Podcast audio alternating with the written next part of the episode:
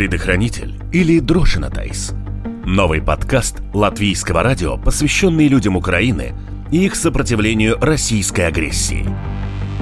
Мы будем рассказывать о войне важные вещи, которые зачастую не попадают в выпуски новостей.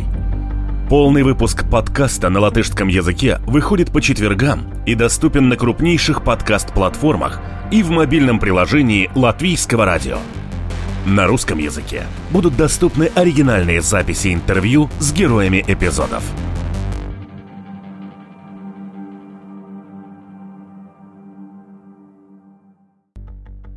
Мы читали о партизанах в книгах о Великой Отечественной войне, но не могли себе представить, что их подвиги снова станут реальностью.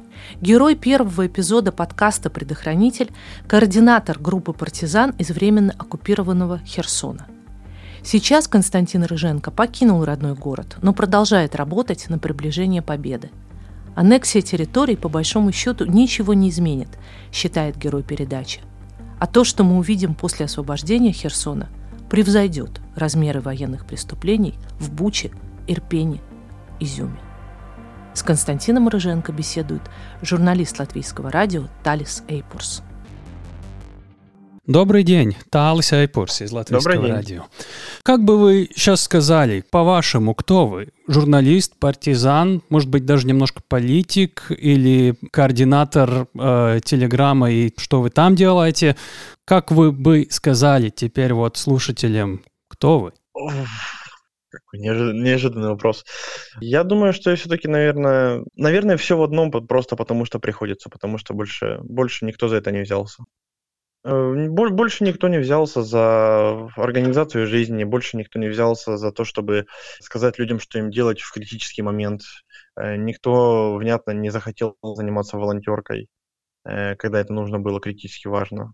Все это было не по какому-то плану, просто оно приходило, была возможность, и брал этим занимался и продолжаю, поэтому ну, выделить что-то конкретное, ну, я журналист, я работаю журналистом. Изначально я хотел э, просто э, зафиксировать историю города, э, историю войны. Потом, когда ну, увидел, что людям нужна помощь, и никто не стал давать эту помощь, ну, начал делать это сам. Давайте скажем, что я не, неравнодушный журналист. Как вы провели вот уже больше, чем полгода, ну, скажем, 24 февраля, как это время прошло? Вот как бы вы вот так хронологически бы сказали? Изначально, как, как и все, в принципе, я не верил, что руки придут, а потом, э, как только они э, начали вторжение, мое состояние можно разделить на несколько фаз. Первая фаза — это активное и жесткое сопротивление, когда были бои за город и когда мы помогали территориальной обороне защищать город. Э, когда началась оккупация, мы ушли в подполье, начали заниматься волонтерством и сопротивлением. Это похоже на то, как будто бы ты пытаешься затеряться среди, среди людей, но при этом оставаться на виду и вести их за собой. Это очень сложное чувство, и я не, не знаю, как правильно его выразить словами, но если описывать какие-то поведенческие маркеры, то, наверное, это выглядит так. Но до этого вы были журналистом, и э, ничего похожего на там тероборону, связи с этим в вашей жизни не было? Нет, я никогда принципиально в руки не брал оружие. Я всегда был далек от военной тематики. Ну, я считаю, что умные люди должны уметь договариваться. Но так получилось, что пришлось брать в руки оружие и заниматься военными темами. Я изначально не был с ружьем в руке, изначально я помогал в координации. Э, были люди, которые занимались организацией обороны города, которые занимались различными процессами, которые должны были воспрепятствовать русским. И я с ними общался, я спрашивал, какая им нужна помощь, и старался найти эту помощь. Там в какой-то момент попросили, помоги нам сделать э, противотанковые ежи. Я собрал людей, нашел металл, нашел сварочные аппараты, мы сварили ежи. Э, попросили там собрать медикаменты, мы собрали медикаменты. Ну, изначально я был как организатор в различной помощи тем людям, которые держали в руках оружие. Потом, когда власть бездействовала в городе, пришлось заниматься социальной сферой, организовывать там какие-то маленькие ярмарки, чтобы люди могли обмениваться продуктами, потому что ничего не работало, доставлять лекарства в город, потому что тоже ну, не было сообщения транспортного с Николаевым. Продукты тоже искали, где кто может дать, раздавали их людям, готовили еду в волонтерских центрах и раздавали тем, кто не может э, себе купить еды. Параллельно с этим я вел информационную борьбу, то есть я занимался тем, что исследовал фейки, э, которые вбрасывала русская пропаганда в наше информационное пространство, писал, что это фейки, объяснял, почему это фейк, учил людей критическому мышлению. А потом ко мне обратились военные и сказали, что мы, мы видим, что вы собираете много информации, я же ее собирал для истории, вы могли бы ею с нами поделиться? Я сказал, что могу. И я начал им передавать информацию о том, где находятся русские в городе, где стоит их техника, где, где они проживают, ну и все, и все тому подобное. Потом ну, у нас была группа ребят, которая занималась этим непосредственно по городу. Они ходили, смотрели, искали смотрели, где они прячутся, что они делают. Потом ко мне обратились там знакомые мои атошники, военные, которые уже воевали в зоне АТО. А они сказали, что ну, мы, мы бы хотели тоже помогать, но, но мы не будем там бегать по городу, за кем-то следить. Вот. У, у нас есть оружие, мы можем помочь вот чем-то более предметным. Скажи, чем помочь, кого нам убрать, мы вот... Ну и мы уже начали выискивать людей, которые стали такими ключевыми коллаборантами, которые предали э, присягу Родине, предали клятву стране, а, ну и как бы показательно их устранять для того, чтобы э, было понятно, что ну, присяги стране нельзя, а страна обязательно за это накажет. Ну, я вот читал фразу в интервью, много людей погибло из-за Рыженко этого э, перевести. А, это, это когда, когда русские увидели, что я оказываю серьезное информационное сопротивление, у меня в телеграм-канале начала очень быстро набираться аудитория, и там буквально за несколько дней там ее набралось 30 тысяч, а для Херсона это очень много. Они начали пытаться меня дискредитировать, пытались обвинить меня в том, что те люди, которые вступили в сражение, территориальная оборона, что якобы это я послал их на то, чтобы они с голыми руками шли на танки. Они, они хотели заставить людей в городе меня ненавидеть, чтобы они перестали мне верить, перестали меня слушать. Поэтому они пытались разогнать такой фейк. Но у меня было видео о том, ну, за ночь до этого, где я пришел к людям, которые хотели с голыми руками идти на танки, я увидел, что у них ничего нет. Я просил их разойтись, чтобы они, ну, не шли в такую самоубийственную атаку. Когда меня там пытались в чем-то таком упрекать, я показывал, что вот, смотрите, я выступал и просил людей этого не делать, это все фейк. Но есть оккупанты. Как насчет их жизни? Вот человек с фамилией Рыженко повлиял на их жизни. Как вы считаете, сколько вы своей деятельностью повлияли на потери насчет оружия, там все, всякие потери и человеческие потери врага? Э, Но ориентировочно по нашим координатам размещения Э, русских военных. Цифра очень неточная, мы ее не можем посчитать, посчитать внятно. Но мы приблизительно полагаем, что это где-то 2-3 тысячи военных и около 500 единиц техники вот на данный момент э, погибло благодаря нашим координатам. Да, мы говорим так вот, ну, почти теоретически, но это все значит быть там на месте, где-то находиться реально в зоне оккупации, реально это делать. Вы уже до этого были довольно публичны. Вы прятались, вы вот э, ходили куда-то по городу. Э, как это опасно делать то, что вы делали, когда вы находились в Херсоне? Мне было сложнее всего вот именно потому, что меня знали. Моим ребятам было гораздо проще, потому что они их не знали, они выглядели как обычные люди, Поэтому ну, это было гораздо, гораздо проще там кого-то послать. В основном я занимался координационной деятельностью. Какое-то время, когда у меня было не так много людей, я одевался как, как бомж, э, ходил по городу, собирал, собирал бумагу, жестяные банки, бутылки.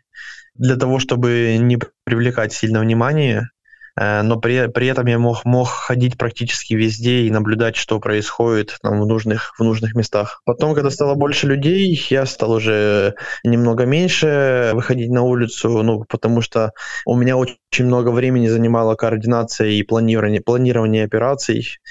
Э, ну и одновременно с этим у меня э, росла известность, это было с каждым днем все опаснее. Как бы вы характеризовали, что это партизан э, в оккупированной территории? Предполагаю, что это не только координация, это реально люди, которые на месте где-то. Вот э, что делает партизаны там, какие роли у них?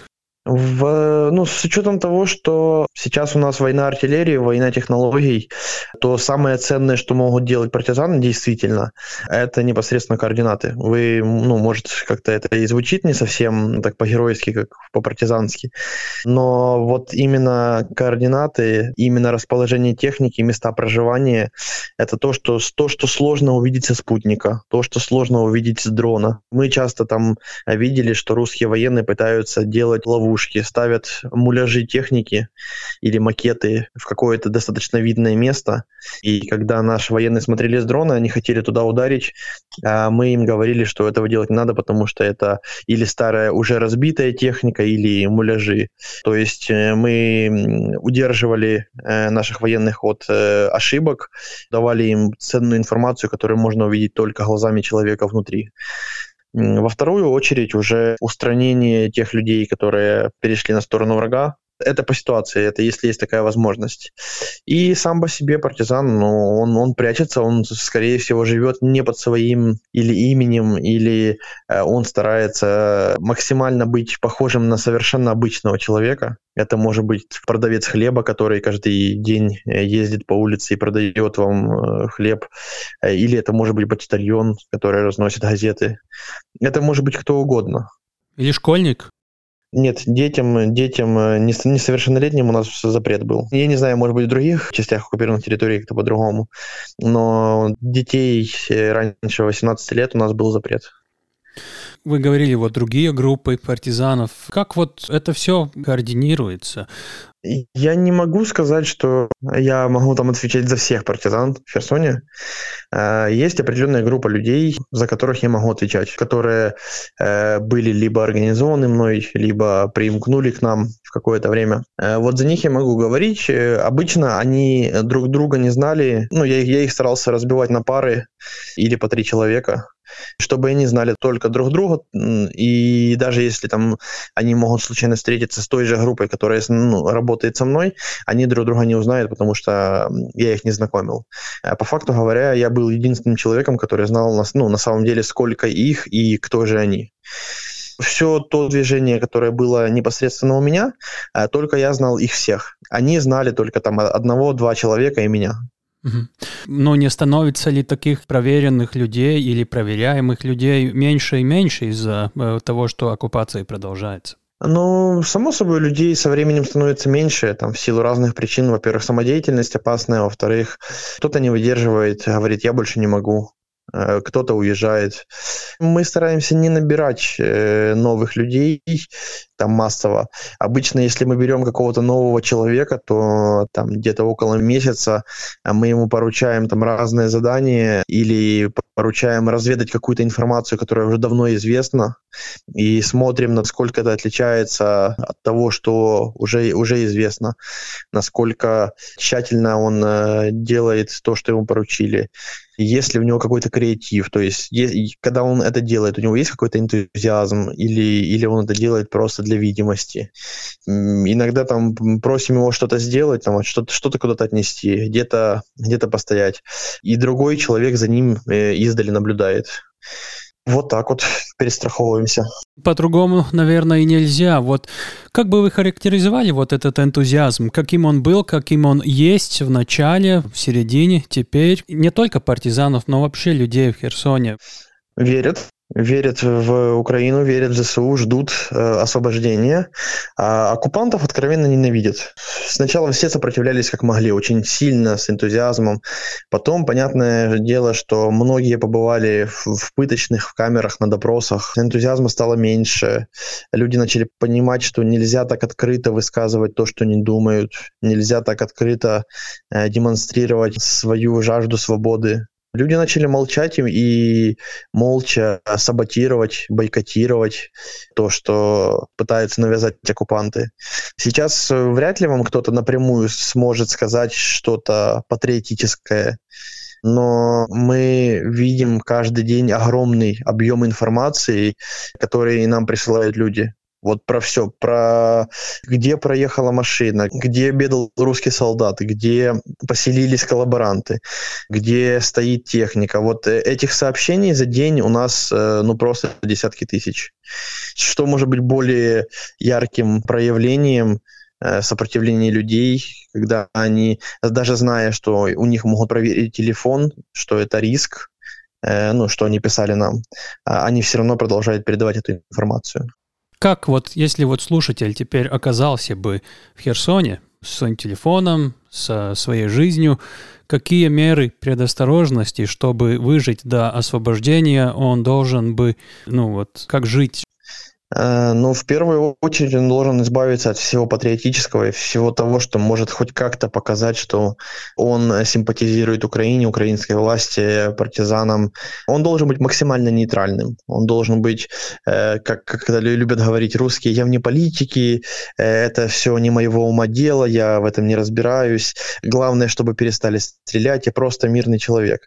И я не хочу войны. Русские любят, когда человек не имеет собственного мнения и когда когда он э, не хочет участвовать в гражданской общественной жизни. Э, поэтому такие люди у них вызывают доверие. Само собой, нужно будет тогда зачистить свой телефон от всего того, что может противоречить тому, что вы говорите. Удалить переписки, удалить публикации в Фейсбуке, в Инстаграме и в других социальных сетях, удалить любое упоминание о чем-то, что может показывать вашу гражданскую или политическую позицию и завести желательно отдельный телефон для того, чтобы э, общаться с партизанами, с подпольем или с кем-то по-настоящему. То есть один телефон должен быть для выхода, а второй телефон должен быть для настоящего общения. И стараться максимально избегать любых контактов с э, русскими солдатами. Даже, даже пересечение глазами уже может быть э, причиной для того, чтобы вас на всякий случай обыскали. Как активно это происходит? Вот это внимание, обыски? Ежедневно. Вот ежедневно и круглосуточно. Вот, освободит э, украинская армия Херсона. Чего мы там увидим? Мы видели уже не только Бучу, Ирпень и такие места, мы видели Изюм. Э, что будет э, видно в Херсоне? Я думаю, там будет видно в разы хуже. Все, что видели до этого, это оно, оно не сравнится с тем, что будет в Херсоне. Вот вспомните просто мои слова, потом вставите в эфир. Это будет в, в разы хуже того, что нашли в Буче, в Изюме и в остальных освобожденных городах. Какая у вас есть уже информация, может быть, э, насчет преступлений? А, есть э, множество свидетельств о том, что в городе существует более четырех пыточных.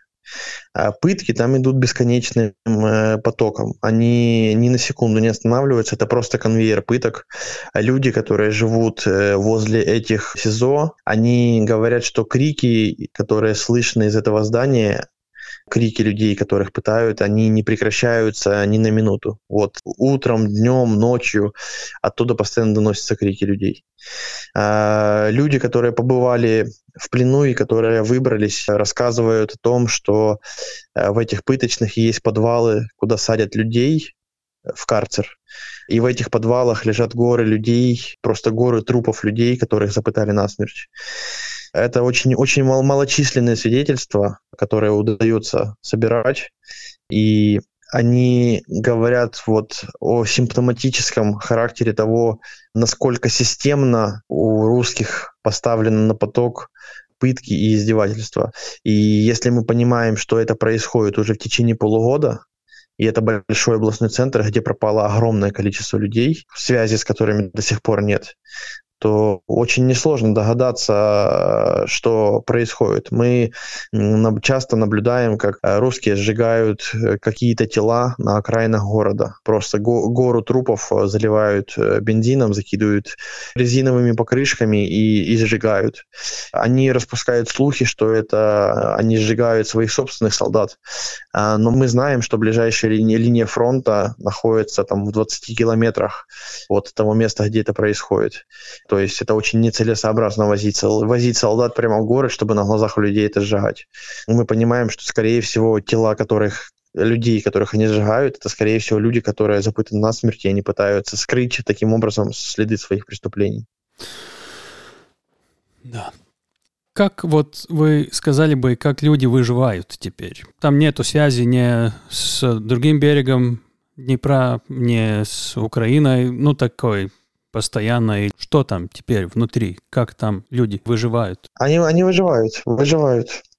Просто выживают. Люди стараются наладить какой-то натуральный обмен, может быть. В, в основном 99% выживания людей – это русская гуманитарка, которую они раздают, это русские деньги, которые они раздают.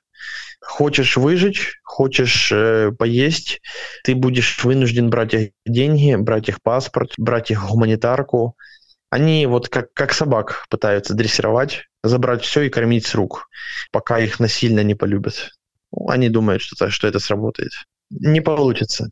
Не получится. Это вот ожидание на освобождение и реальная ситуация и способность освободить. Вот э, как вы видите, когда вот это может случиться? На чего вы бы ставили свой, не знаю, прогноз, надежду э, или уже э, логические выводы? Ну, смотрите, как, как человек, который прожил там полгода, э, я вам скажу, что, наверное, самый Э, большой грех оккупированных территорий – это давать прогнозы, давать надежду людям на освобождение, когда ты не знаешь, когда это случится.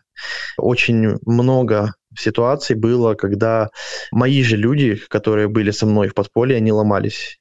Они все ждали, что вот-вот, еще две недели, еще месяц. Ну вот эксперт какой-то сказал, там президент сказал, Арестович, еще кто-то сказал. И, и каждый раз нам люди воодушевляются, каждый раз проходит эта дата, ничего не произошло, и ничего не произошло.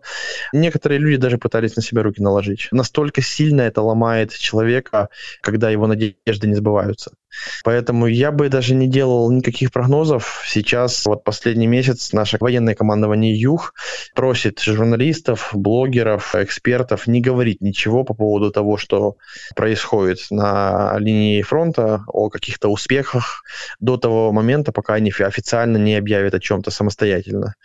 Поэтому говорить о каких-то успехах я просто не могу, а лишние надежды давать слушателям, извините, тоже. Я знаю, насколько больно разочаровываться. Почему вот э, эта ситуация именно вокруг Херсона меняется так медленно, как бы мы каждый день слышим что-то позитивное? Смотрите, дело в том, что большинство людей, людей, которые смотрят на войну, они же никогда даже взрыва чего-то настоящего не слышали, кроме фейерверков. Э, у людей линейное мышление. Я общался с одним американским журналистом и рассказывал, что русские солдаты в оккупации выламывают двери в квартиры и забирают имущество у людей.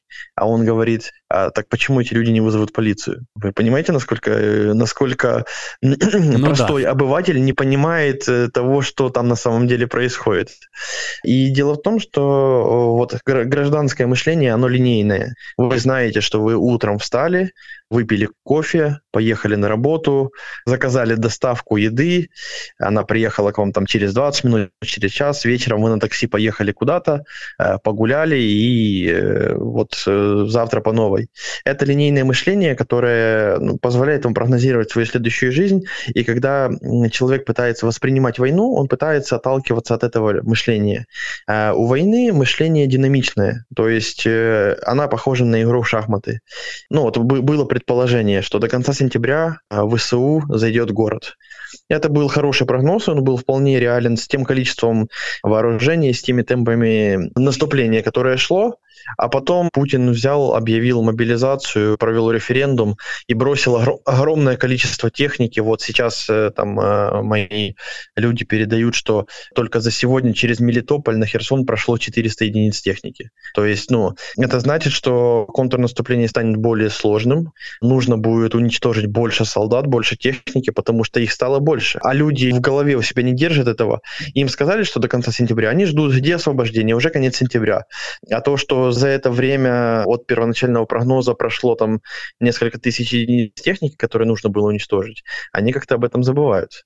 Поэтому ситуация, она постоянно динамично изменяется. А насчет мостов, мы смотрим, как их разрушают э, артиллерия украинская. Очень, очень сильно ухудшилась логистика мостов.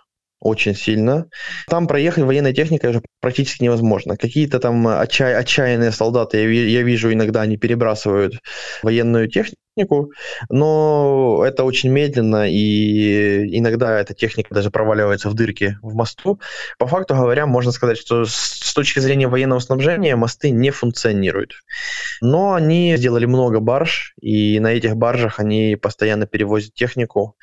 Конечно, это совсем не тот темп и не те объемы, которые они бы хотели. Как раз-таки то, что разрушены мосты, позволяет нам малыми порциями уничтожать ту технику, которую они перебрасывают. Если бы были целые мосты, там, допустим, бы они могли бы там за один день перебросить около 5000 единиц техники на правый берег, то сейчас там с помощью барж им удается там 200 единиц техники перебросить.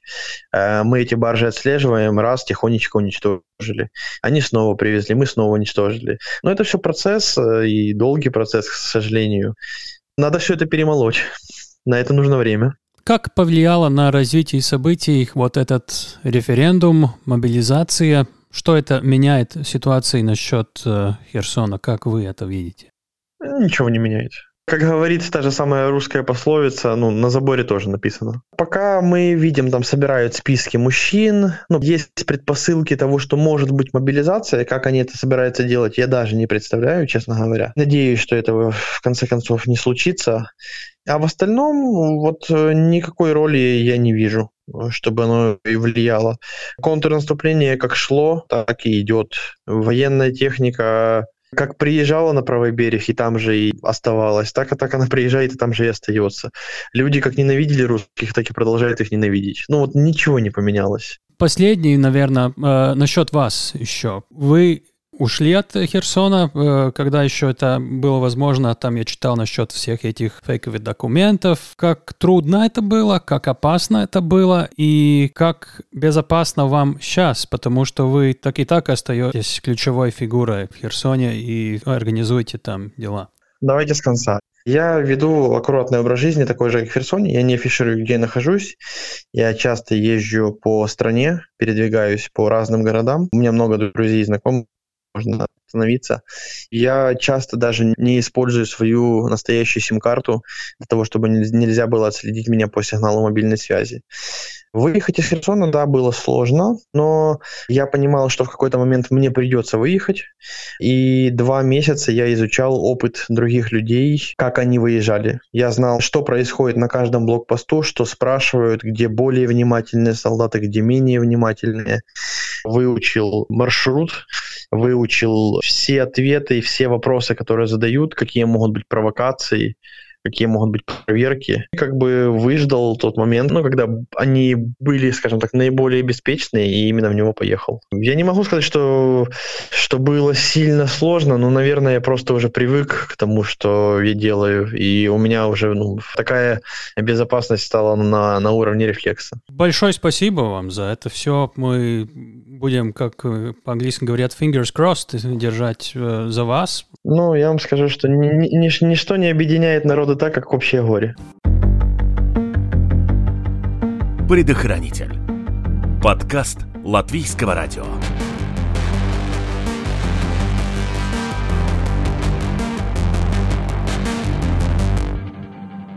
Подпишись, чтобы не пропустить следующий эпизод.